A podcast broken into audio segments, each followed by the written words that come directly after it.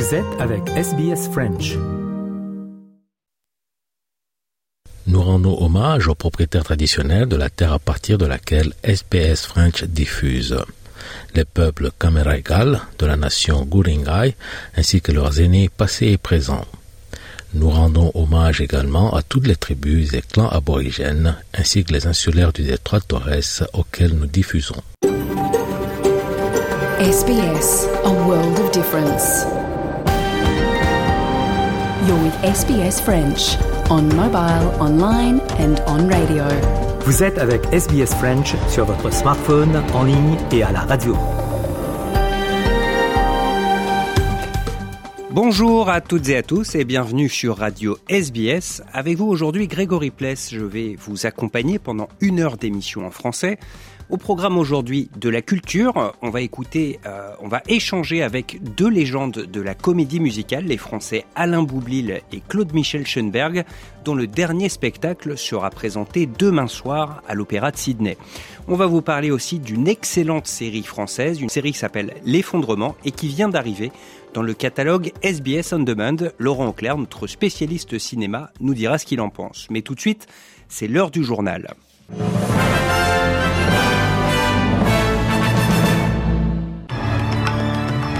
Les principaux titres de l'actualité de ce jeudi 29 septembre 2022.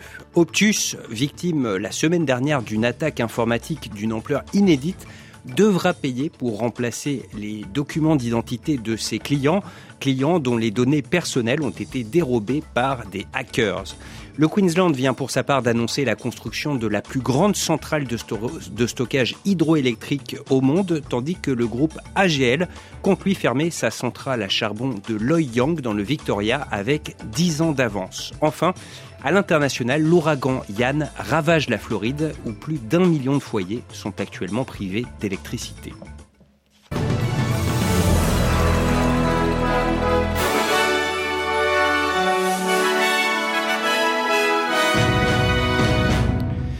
Les ennuis s'accumulent pour l'opérateur téléphonique euh, Optus, victime la semaine dernière d'une attaque informatique à l'issue de laquelle les données personnelles de ses près de 10 millions de clients ont été dérobées.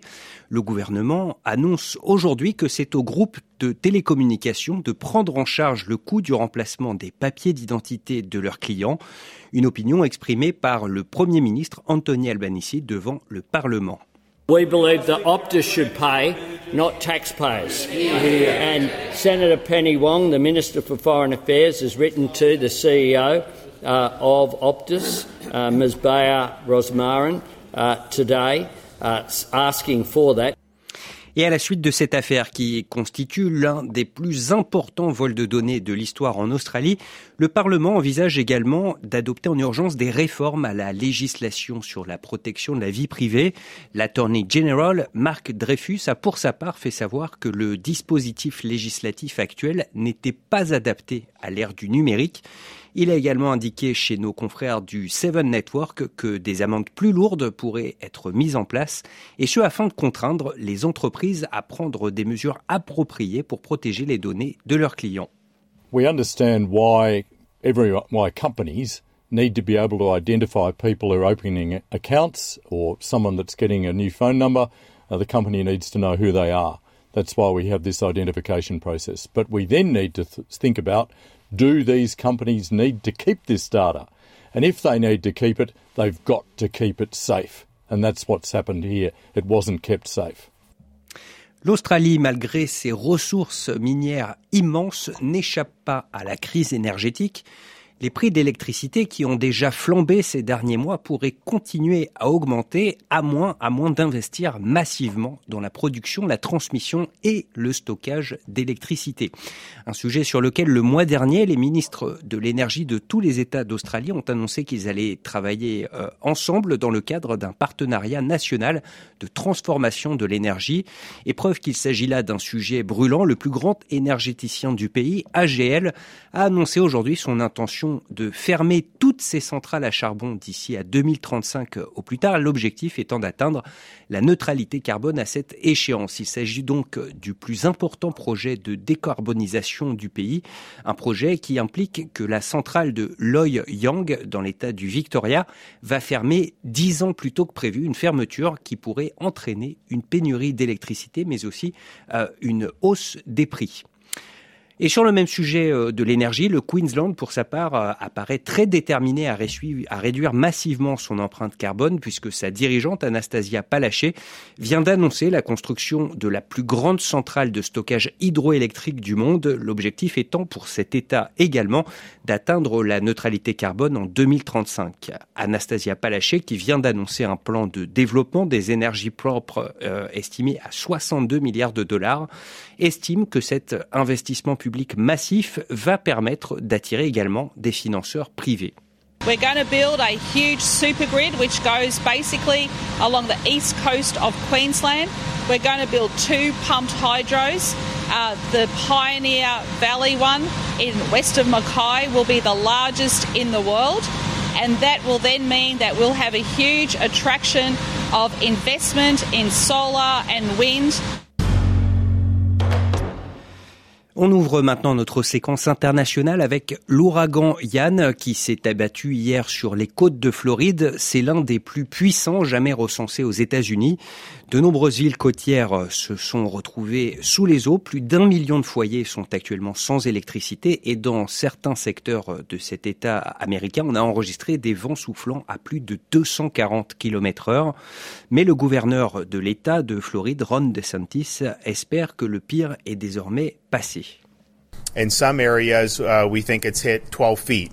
Now, it is our meteorologists' view that the storm surge has likely peaked. And, and, will likely, uh, you know, be be less in the in the coming hours than it has been up to this point. Uh, but we know that this has been a, a big storm, and, and it's done a, a lot of damage.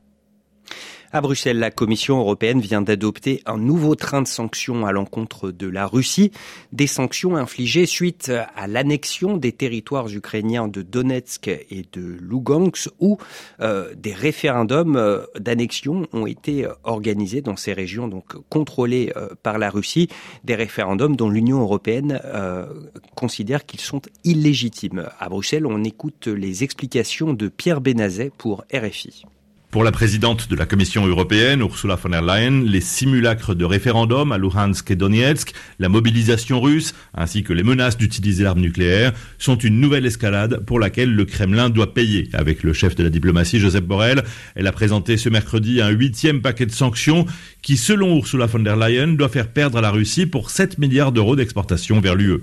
Les exportations vers la Russie de nouvelles technologies de pointe seront encore restreintes, par exemple pour certaines substances chimiques, des composants électroniques ou pour les avions. Surtout, l'Union européenne va suivre la recommandation du G7 et imposer un prix plafond pour le pétrole russe. Par ailleurs, il sera interdit à des ressortissants de l'Union de siéger dans des conseils d'administration de sociétés appartenant à l'État russe. Ces propositions pour un huitième paquet de sanctions sont donc maintenant entre les mains des 27 pays membres de l'UE qui vont devoir négocier entre eux et on sait déjà que la Hongrie a des réticences. Pierre Benazet, Bruxelles, RFI. En Iran, les manifestations provoquées par le décès de Marsa Amini peu après euh, son arrestation par la police islamique se poursuivent.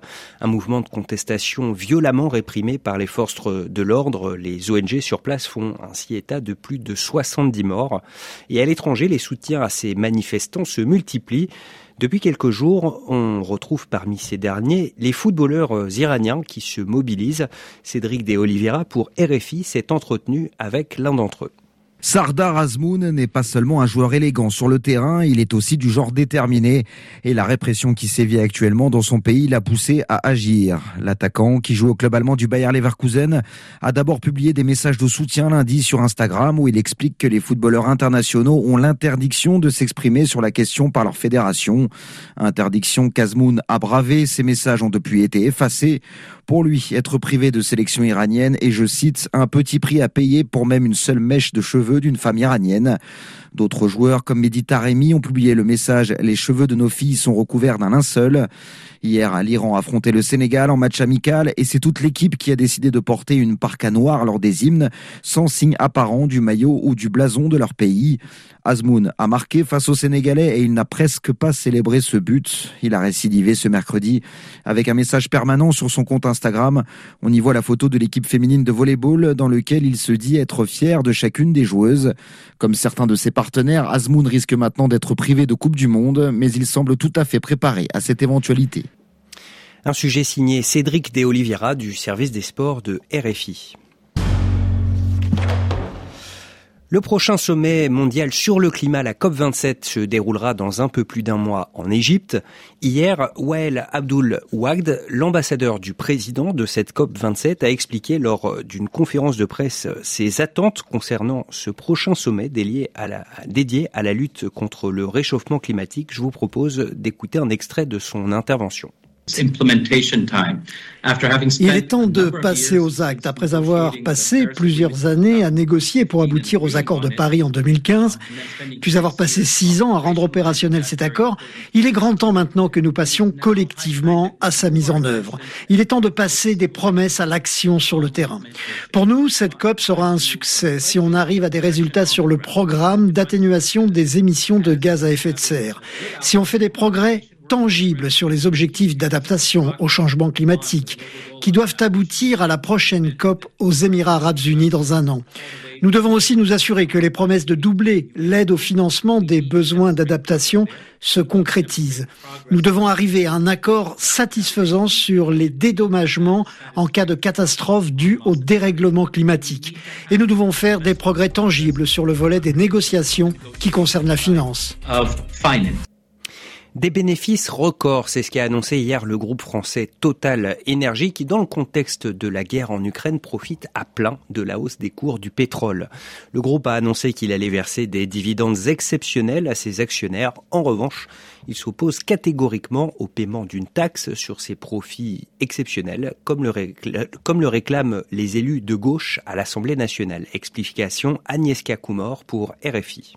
Au total, 2 milliards 620 millions d'euros devraient être versés aux actionnaires grâce à l'évolution des marchés de l'énergie. C'est ce qu'a décidé le conseil d'administration de Total Energy au vu d'excellents résultats du groupe français. Au deuxième trimestre 2022, Total Energy a plus que doublé ses gains par rapport à la même période de 2021. Son bénéfice net s'élève à 5 milliards 900 millions d'euros, ce qui fait qu'en fin d'année, le groupe devrait afficher un bilan très solide, indique un communiqué.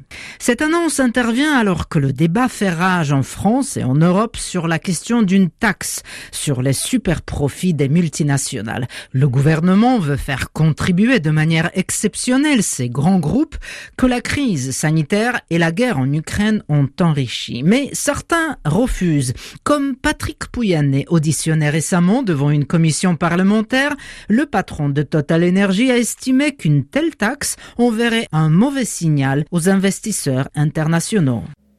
Agnieszka Koumor pour RFI. Et puis on termine ce bulletin d'information en jetant comme d'habitude un petit coup d'œil à la météo euh, du jour en Australie. 29 degrés du soleil à Perth, à Adélaïde temps nuageux et 18 degrés, 17 à Melbourne également sous la grisaille aujourd'hui. 19 à Sydney où la journée est ponctuée par des averses. En revanche, grand soleil à Brisbane où il fait 26 degrés et ça monte jusqu'à 33 à Darwin où le temps est orageux.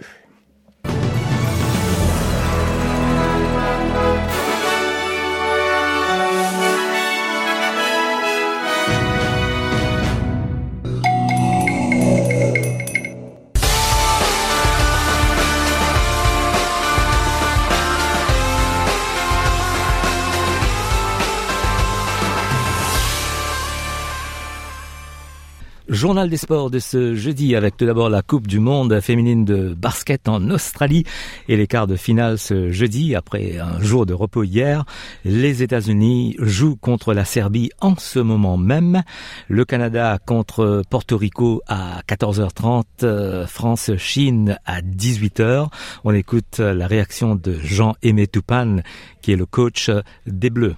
On sait que c'est une équipe qui est en place depuis euh, déjà 4, 5, 6 ans Mais pour autant, ça reste un match de basket. On les a vus ici être sur une belle dynamique, mais on les a aussi vus en difficulté. Après les États-Unis, on les voyait en tout cas en second, mais c'est moindre mal de, de, les jouer que de jouer les États-Unis. Donc on a à cœur en tout cas de se dire s'il y a une fenêtre pour aller chercher une victoire, on, on essaiera de la saisir en tout. Et l'Australie jouera contre la Belgique à 20h30. Et puis on revient sur le mauvais bilan pour les Maliennes en Australie. Cinq défaites de suite. Arthur Verdelet, RFI. Drôle de mondial pour le Mali. Après la défaite 68 à 81 contre la Serbie, un téléphone filme les coups échangés par deux coéquipières aux abords de la zone mixte. Les esprits calmés, l'expérimenté Tuti Gandega s'excuse sur les réseaux sociaux au nom de ses jeunes partenaires pour ce dérapage. Difficile de mesurer les conséquences de cet incident dont le Mali aurait préféré se passer. Le remplaçant du Nigeria a en tout cas du mal à assumer sa place dans un groupe relevé. Le mondial démarre par deux gifles contre le Japon et l'Australie. Une progression dans le jeu se traduit par des défaites moins larges les jours suivants face à la France et la Serbie. Insuffisant pour éviter une élimination précoce qui déçoit le sélectionneur espagnol Joaquín Brizuela. Nous sommes proches en quelques moments de les matchs et dans les scores, mais finalement nous avons perdu. Et je suis triste parce que après ces matchs, nous ne pouvons pas qualifier à l'écart de finale que c'est l'objectif que nous avons ici. On passe à l'AFL, le footy australien, quelques jours après leur victoire en Grand Final. Le capitaine de Geelong, Joel Selwood, 34 ans, a officiellement pris sa retraite professionnelle, mettant fin à sa carrière exceptionnelle. Il a participé à quatre victoires en Grand Final avec les Geelong Cats en 2007, 2009, 2011 et récemment en 2022. This, this is actually probably a little bit easier for me um, today. Um, than probably what most people would think. Um, about six weeks ago, I decided that this would be it. Um, that I'd finish my playing days at the Geelong Footy Club. Uh, win, lose or draw, come the end of the year. NRL, la Ligue de rugby en Australie, la médaille d'Aliem de meilleur joueur de 2022 décernée à Nicholas Heinz des Cronulla Sharks et côté féminin, la médaille de meilleure joueuse décernée à Racine McGregor des Sydney Roosters. On passe au foot, le ballon rond, le foot féminin en Ligue des Champions. Les filles du Paris Saint-Germain ont battu les Suédoises du BK Aken, 2 buts à 0 pour le match retour hier. Et puis les matchs de préparation chez les hommes pour euh, plusieurs équipes africaines qui participeront à la Coupe du Monde, dont un Brésil contre la Tunisie mardi dernier et la lourde défaite des Aigles de Carthage, 5 buts à 1. On écoute d'abord la réaction de Thiago Silvia, le Brésilien. La première, c'était nous-mêmes. On a bien joué. Le deuxième je pense que c'était un peu plus difficile. Peut-être qu'avec un joueur en plus, on a pensé que c'était un peu plus facile, mais le foot, c'est pas comme ça. Il faut respecter notre adversaire et essayer de marquer plus de buts. Mais quand même, on a été solide derrière. On a pris quelquefois des contres. Normalement, on ne donne pas cette possibilité. Mais je pense que le travail, on a, on a bien fait. Un bon score. Aujourd'hui, c'était encore une approbation qui, qui, qui nous sommes dans le bon chemin. Il faut continuer comme ça et le bilan du match au Parc des Princes à Paris où la communauté tunisienne de France était venue en grand nombre. Éric Mamrut, l'envoyé spécial de RFI.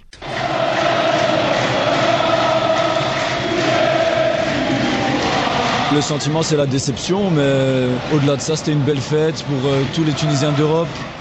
Une fête au goût amer donc pour Samy et les supporters tunisiens qui ont vu leur équipe se faire balader en première mi-temps par un flamboyant Brésil, buteur à quatre reprises, mais montrer un bien meilleur visage dans la seconde de ce croix à 10 contre 11. À l'arrivée, le sentiment cruel que la Tunisie ne boxe pas dans la même catégorie. Le défenseur Elias Kiri. C'est sûr qu'il y avait une très belle ambiance. Après, euh, c'est dommage que le match bascule un peu euh, de la sorte. On, on, a vu que sur ce match, on a peut-être perdu nos nerfs. Après, il faut qu'on arrive à gérer mieux euh, certaines situations où la gestion de la profondeur, ils ont quand même euh, de la qualité technique pour mettre les, les ballons et ils ont trouvé des, failles comme ça. Mais bon, on ne sort pas non plus euh, la tête dans le sac. On a essayé de montrer le, le meilleur visage, surtout en seconde mi-temps. Après, voilà, on a perdu contre meilleur, il hein, n'y a rien à dire. Pas de découragement non plus à deux mois de la Coupe du Monde chez Anis, supporter optimiste. Moi je suis fier de mon pays et de mon équipe. On n'est pas encore enterré pour la Coupe du Monde. On va essayer de faire quelque chose et de battre, que ce soit le Danemark ou la France, parce qu'on est une très bonne nation de football et on a peur de personne. La Tunisie qui au Qatar tentera de franchir enfin le premier tour d'une Coupe du Monde après cinq précédents échecs. Dans les autres matchs, le Sénégal a fait un nul, un partout avec l'Iran. On écoute la réaction de Khalidou Koulibaly, le capitaine des Lions. Une victoire, un match nul, c'est très positif quand même parce que on a, on est toujours euh, invaincu. Ça, c'était le plus important, sortir de ce regroupement invaincu parce que voilà, on a de la solidité quand même. On a pris un but sur ces deux matchs. C'est dommage qu'on ait pris ce but aujourd'hui parce que je voulais vraiment sortir de ce regroupement en prenant aucun but avec des clean sheets. Mais voilà, on a vu que malgré le remaniement du coach, malgré les changements qu'il a, qu'il a effectués sur ces deux matchs, on a vu une équipe du Sénégal vraiment plaisante qui jouait, qui essayait de jouer au football, qui essayait de se procurer beaucoup d'occasions. On a vu des nouveaux joueurs qui sont très intéressants, comme Ismaël Jacob, comme euh, comme Pathé. Donc euh, c'est très bon augure pour notre sélection et j'espère que voilà maintenant c'est au tour du coach. Je pense que ça sera très difficile pour lui de, de choisir les, les Lions pour cette Coupe du Monde. Et puis les joueurs iraniens ont décidé de supporter symboliquement à la cause des femmes iraniennes lors de ce match. Précision de Cédric de Oliveira pour RFI. Sardar Azmoun n'est pas seulement un joueur élégant sur le terrain, il est aussi du genre déterminé et la répression qui sévit actuellement dans son pays l'a poussé à agir. L'attaquant, qui joue au club allemand du Bayer Leverkusen, a d'abord publié des messages de soutien lundi sur Instagram où il explique que les footballeurs internationaux ont l'interdiction de s'exprimer sur la question par leur fédération. Interdiction qu'Azmoun a bravée, ces messages ont depuis été effacés. Pour lui, être privé de sélection iranienne est, je cite, un petit prix à payer pour même une seule mèche de cheveux d'une femme iranienne. D'autres joueurs comme Mehdi Taremi ont publié le message Les cheveux de nos filles sont recouverts d'un linceul. Hier, l'Iran a affronté le Sénégal en match amical et c'est toute l'équipe qui a décidé de porter une parka noire lors des hymnes, sans signe apparent du maillot ou du blason de leur pays. Azmoun a marqué face aux Sénégalais et il n'a presque pas célébré ce but. Il a récidivé ce mercredi avec un message permanent sur son compte Instagram. On y voit la photo de l'équipe féminine de volleyball dans lequel il se dit être fier de chacune des joueuses. Comme certains de ses partenaires, Azmoun risque maintenant d'être privé de Coupe du Monde, mais il semble tout à fait préparé à cette éventualité. Dans les autres matchs, le Ghana a battu le Nicaragua un but à zéro. Match nul 0-0 entre le Maroc et le Paraguay. On écoute la réaction de Romain Saïs, le capitaine du Maroc. On a joué de, belles équipes. On n'a pas pris de but sur, euh, deux matchs. Euh, on a montré un, bel état d'esprit tout au long du, stage. Euh, voilà, on a bien, bien travaillé tous, tous ensemble. Même si par moments ce soir c'était un, un peu plus compliqué. On est resté euh, solide défensivement et voilà, mentalement, on a fait, on a fait tout, tous ensemble les, les efforts. Et enfin, le Cameroun euh, battu en Corée du Sud, un but à zéro. Les joueurs de toutes les équipes euh, masculines et féminines de la A-League en Australie se sont réunis à Melbourne avant-hier pour le lancement de la saison à venir. L'événement a été promu avec un mélange de joueurs internationaux de renom ainsi que des stars locales. La star des Central Coast Mariners, Jason Cummings, a déclaré sur SBS News que de nombreux joueurs locaux profiteront du début de la saison pour essayer d'impressionner l'entraîneur des Socceroos, Graham Arnold. Try score as many goals as I can, you know, work hard for the team, um, and then hopefully I can, you know, catch the eye hey Arnie, and you know it's, it's obviously my dream to go to the World Cup and everyone else's dream, but um, hopefully I can go. La A-League masculine débute le 7 octobre prochain et la saison féminine débutera le 19 novembre prochain. Retour maintenant sur les matchs de la Ligue des Nations de mardi soir avec euh, l'Espagne qui s'est imposée contre le Portugal un but à zéro. La Suisse a battu la République tchèque 2 euh, à 1. L'Ukraine et l'Écosse ont fait match nul 0-0. L'Irlande a battu l'Arménie 3 buts à 2. Albanie, Islande, un but partout. Victoire de la Serbie contre la Norvège 2 à 0. La Suède et la Slovénie ont fait match nul un but partout. Grèce, euh, Irlande du Nord avec la victoire des Grecs, 3 euh, buts à 1. Et le Kosovo s'est imposé contre Chypre, 5 buts à 1. Voilà pour le journal des sports de ce jeudi.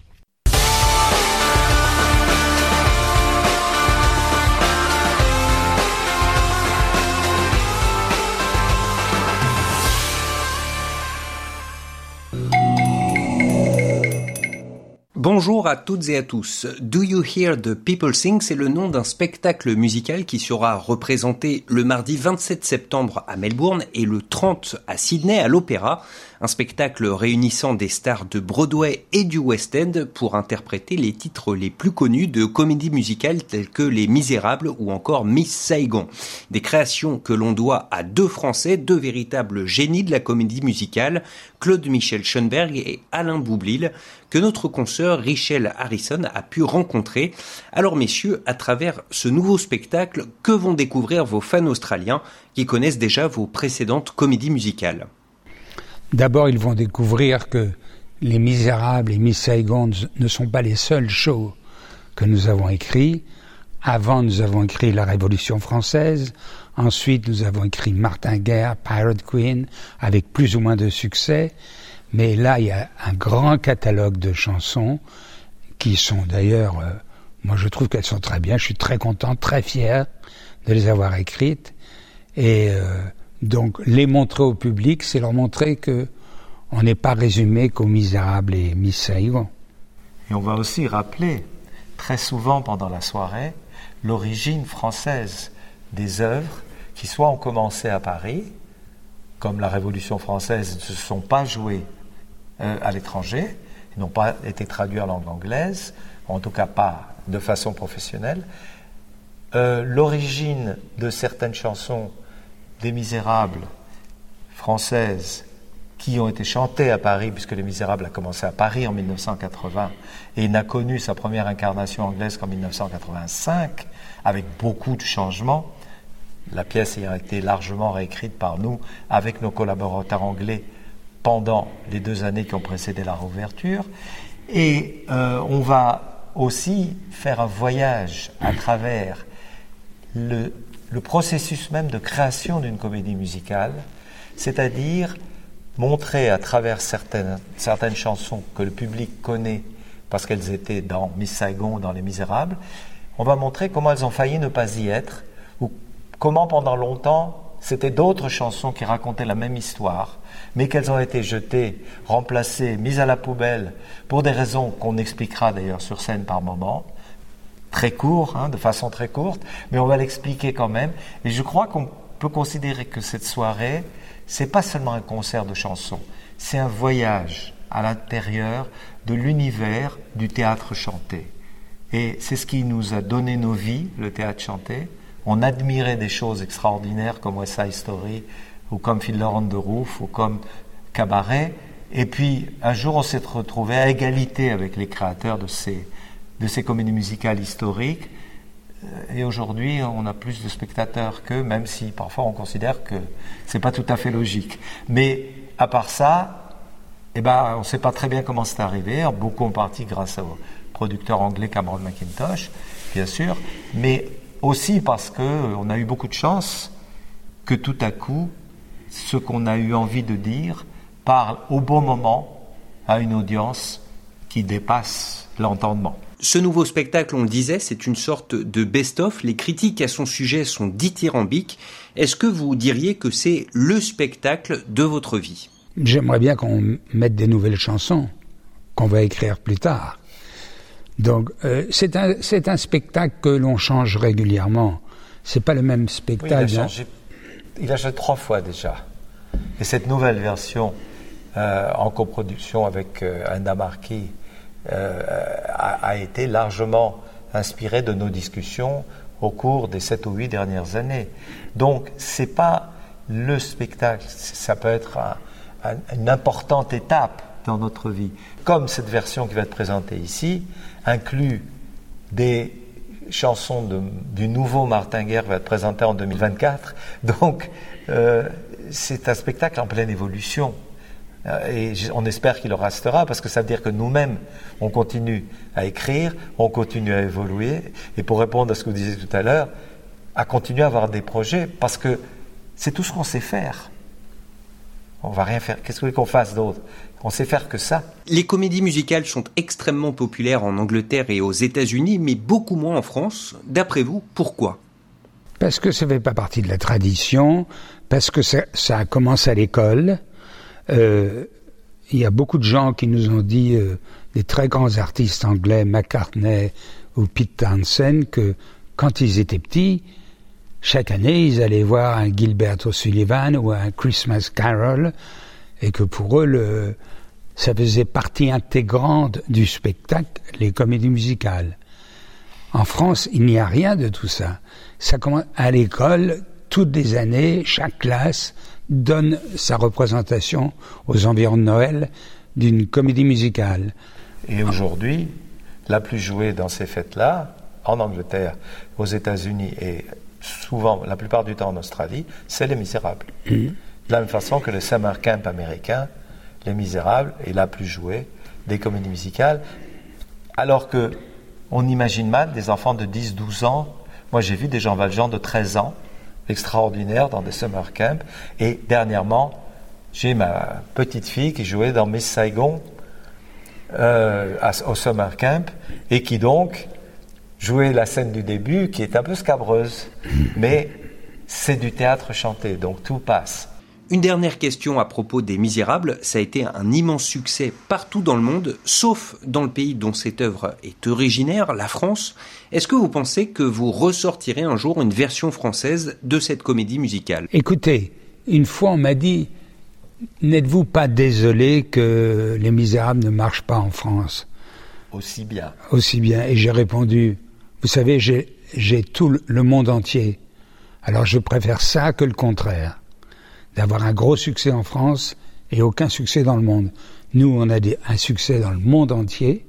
Je peux aller en Argentine, je peux aller à Tokyo, je peux aller euh, euh, à Minneapolis, et c'est un énorme succès. Alors je préfère ça encore que rester en France.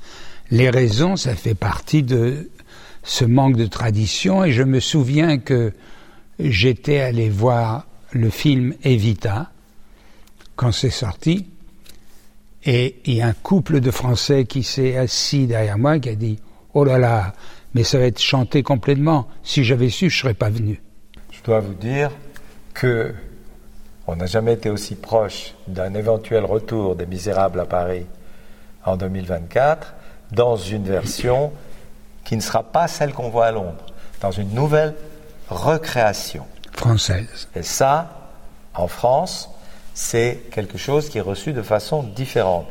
Et malgré tout ce qu'on est en train de dire, il y a en France 250 000 personnes pour qui Les Misérables est le musical de leur vie et qui vont régulièrement à Londres et qui prennent l'Eurostar aller-retour juste pour aller revoir la pièce.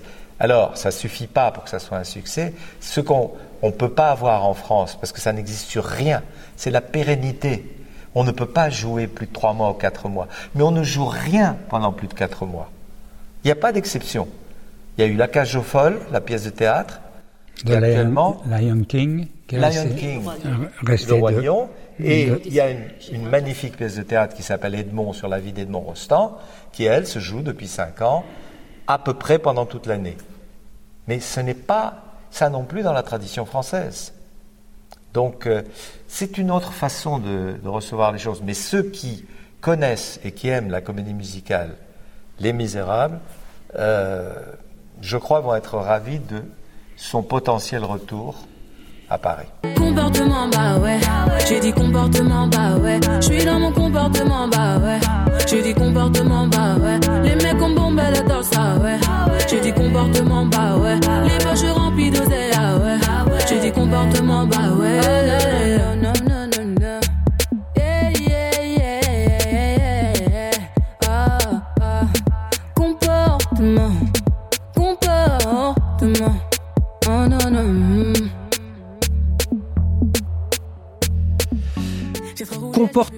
C'est le nom de ce morceau qu'on vient d'écouter, l'un des tout premiers euh, de la chanteuse Aya Nakamura. Allez maintenant, on va parler d'une série française qui vient d'être ajoutée au catalogue de la plateforme SBS On Demand. Euh, une série que nous vous recommandons euh, très vivement de regarder. Elle est excellente et pour en parler aujourd'hui, on va discuter avec Laurent Auclair.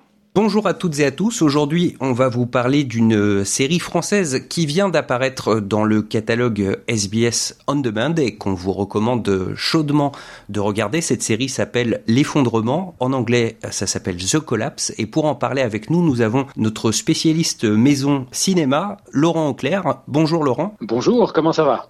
Très bien, merci. Ah. Alors, L'effondrement, c'est une série qui est sortie sur Canal Plus en 2019, qui vient donc d'arriver sur SBS euh, On Demand. Et pour euh, résumer très rapidement, l'action se situe euh, en France. On comprend qu'il vient d'avoir une crise très grave énergétique et environnementale, et donc c'est la société qui s'effondre. Il n'y a plus rien qui marche. Je crois que vous l'avez regardé tout récemment. Qu'est-ce que vous en avez pensé, Laurent? Eh ben, la, la, première chose que j'ai pensé, c'est comment ils ont fait ça en 2019 alors qu'il raconte à peu près ce qui va se passer en 2023. Enfin, en, tout cas, c'est vraiment l'impression qu'on a. Il y a quelque chose d'assez visionnaire. Alors c'est vrai qu'il se base euh, sur euh, sur les tests de la collapsologie, euh, mais je trouve que en 2019, on, aurait sans doute pensé, si, moi je l'avais vu en 2019, j'aurais sans doute pensé qu'ils étaient un petit peu catastrophistes. malheureusement, après la pandémie et avec la guerre qui se passe en Ukraine et tout ce qui se passe autour de euh, de, l'énergie et, des, prix de l'énergie qui, qui, gonflent partout dans le monde. Malheureusement, ils sont extrêmement d'actualité euh, au cours de, ces huit épisodes. Euh, alors, ce que j'ai beaucoup aimé dans cette série, et, je sais que vous, ça vous a un petit peu des fois gêné, c'est le côté très court des épisodes. C'est des épisodes qui peuvent faire entre 15 et 25 minutes, et puis qui sont assez disjoints. On passe vraiment d'une petite histoire à une petite histoire qui illustre un aspect de cet effondrement et de ce qui se passerait si, euh, ben, si, si on, se retrouvait dans un monde où il y a très très peu d'électricité, euh, plus du tout de, de, gaz ou de pétrole, et comment on, revient à, un état, je, je, dirais, sauvage et malheureusement très très très très sauvage de, et violent de la part de, de beaucoup de personnes. Oui, ce qu'on voit, c'est que euh, c'est euh, c'est vraiment le, le, chacun pour soi et, et la loi du, du, plus fort euh, dans cette série. Et vous le disiez, c'est pas une série classique dans le sens où on n'a pas des héros qu'on suit au fil de la série. Alors le thème général reste le même, celui de l'effondrement et ce qui se passe dans les jours qui suivent une situation pareille. Mais à chaque fois, on change complètement de décor, on change complètement de personnage. Oui, je trouve que c'est vraiment, d'abord, c'est très frais dans la façon de produire une, série et, c'est vrai que c'est euh, toujours euh, assez rafraîchissant de voir des, nouvelles formes apparaître. Euh, et c'est vrai que ces dernières années, on a, alors à travers tout un tas de, web-séries, mais là sur une télé reconnue, Canal+, qui prend des risques et qui effectivement ne dit pas à, ses spectateurs venez nous voir tous les jeudis à 20h30 pour le grand film, mais vous pouvez picorer des petits épisodes comme ça et puis vous faire votre opinion sur euh, sur un sujet sans qu'on nous assène vraiment euh, les choses à grand coup de marteau quoi. C'est vraiment, euh, je trouve que toutes ces histoires en plus parlent de, l'humain, de, jusqu'où on, peut se pousser. moi, certains épisodes, je me suis vraiment posé la question. Je me suis dit mais est-ce que moi je survivrais dans cette situation-là? Est-ce que j'aurais même envie de survivre dans cette situation-là? Et ça pose vraiment des questions euh, assez dérangeantes. Alors euh, forcément, c'est pas pour les enfants du tout, hein, c'est vraiment pour un public adulte. Alors je précise qu'il n'y a, a, rien en soi de, de gore euh, ou de scènes vraiment euh, violentes. mais c'est vrai effectivement que moralement, en tout cas, c'est c'est pas à la portée de tous, effectivement.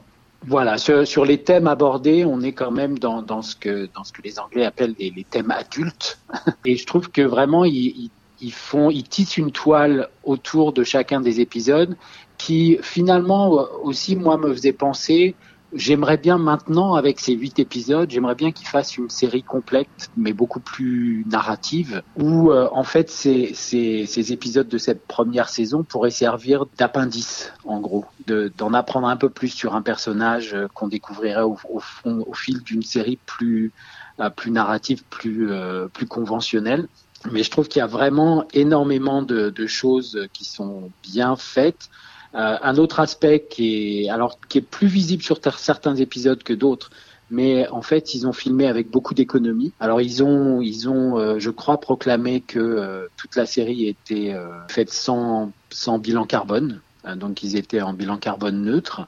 Euh, mais quelque chose qu'ils font très très bien, c'est de très très longs plans séquences et pratiquement euh, il y a en particulier euh, l'épisode numéro 7 qui se passe principalement dans un bateau qui semble être filmé que d'une traite. Et il y a des moments, des moments de, de, de mise en scène et de, de réalisation qui paraissent assez difficiles pour avoir fait ça en une seule traite. Et j'ai trouvé ça assez bluffant euh, parce que ça, en plus, ça renforce cet aspect euh, angoissant de la situation, euh, d'autant plus dans cet épisode qui est sans doute l'un des plus angoissants, moi, pour, pour moi, que j'ai trouvé. Alors justement, c'est le point que je voulais euh, euh, aborder avec vous. Donc chaque épisode, on est sur une scène différente. On est par exemple à un moment dans un supermarché où, ben, un peu comme on l'a vu pendant la pandémie, les rayons commencent à être complètement vides. Tout le monde se jette sur sur ce qui reste dans les rayons. On a un autre où c'est à peu près la même scène, mais cette fois dans une station-service. Il y a un épisode où un homme très riche euh, essaye euh, de s'enfuir pour euh, rejoindre une île mystérieuse sur laquelle il a obtenu une place à un prix extrêmement élevé. Il y en a un autre où des volontaires essayent de d'empêcher l'explosion d'une centrale nucléaire. De tous ces épisodes, de toutes ces séquences différentes, est-ce qu'il y en a un qui vous a touché plus que que, les autres? Ça, ben, ça dépend, ça dépend de l'émotion. En fait, celui qui m'a le plus tenu en haleine, c'est justement celui sur le bateau, l'épisode numéro 7 qui s'appelle l'île, où cette femme essaye de rejoindre cette peut-être cette île où il y aurait euh, des secours, où il y aurait, en tout cas les gens ont peut-être gardé un semblant de vie. Euh, a priori, une, île pour super VIP euh, très fortuné. Ouais. Et, et, sans doute celui qui m'a vraiment frustré le plus parce que j'y vois malheureusement une réalité qui pourrait se dessiner, c'est justement celle de cet homme très riche qui lui, parce qu'il a les moyens, peut peut-être se sauver de cet effondrement général en se moquant absolument complètement du reste du monde. D'autant plus que dans les, deux épisodes, ça c'est l'épisode numéro 3 je crois, et dans les deux premiers épisodes on est vraiment sur euh, beaucoup de gens qui essayent de survivre, qui essayent de trouver à manger, qui essayent de trouver un peu de, d'essence pour leur voiture pour s'en aller pour trouver un, endroit meilleur pour vivre. Et tout d'un coup de passer à cet épisode où euh, en gros la, la seule euh, préoccupation de cet homme très riche c'est d'abord de ne pas rater l'avion qui pourrait l'emmener et puis euh, de savoir quel tableau de maître il va pouvoir sauver de, de chez lui. Ça, ça m'a mis dans une colère sociale absolument atroce. Euh, et, et, du coup, je trouve que chacun des épisodes nous fait répondre à, à quelque chose de très instinctif. L'épisode sur la sur la centrale nucléaire, par exemple, j'ai trouvé que euh, le personnage de, de, ce père, qui est Amin, qui est joué par Samir Ghesmi, je trouve qu'il joue absolument formidablement cette euh, empathie envers les gens qui sont autour de lui. Et il sait que il y, a, vraiment de moins en moins d'espoir et il continue à se battre et il continue à motiver les gens autour de lui. Et je trouve que cette humanité m'a d'un côté rassuré et, en même temps fait beaucoup de, de mal euh, émotionnellement parce que euh, on est dans une situation qu'on contrôle plus du tout quoi. Merci beaucoup Laurent pour euh, votre avis sur cette série que moi aussi j'ai vraiment adoré. On vous invite tous à aller la regarder. Je préfère vous prévenir, en revanche, comme moi, la plus grande frustration que vous risquez d'avoir, euh, c'est que euh, ça ne dure pas assez longtemps. Il n'y a que 8 épisodes, ils sont effectivement euh, très courts. Et la série étant sortie en France il y a déjà 3 ans, pour une deuxième saison, eh ben, c'est pas sûr, peut-être qu'il n'y en aura pas, il faut peut-être se contenter que de ça, mais ça n'empêche pas que c'est excellent et qu'on vous invite très chaudement à la regarder. Merci encore Laurent. Merci beaucoup.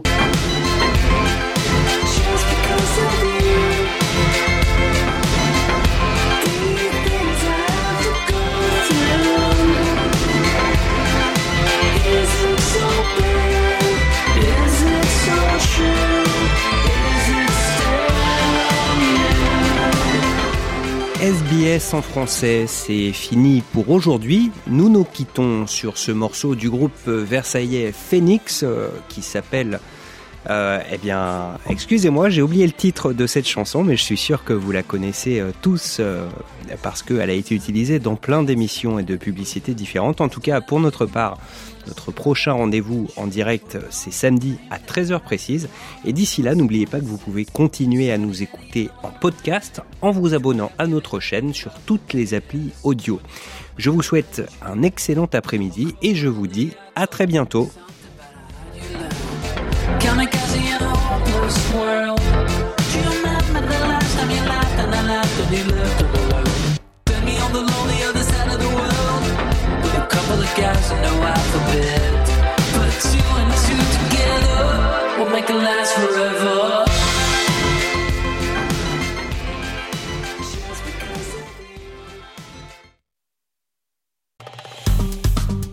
Aimez, partagez, commentez. Suivez-nous sur facebook.com slash sbsfrench.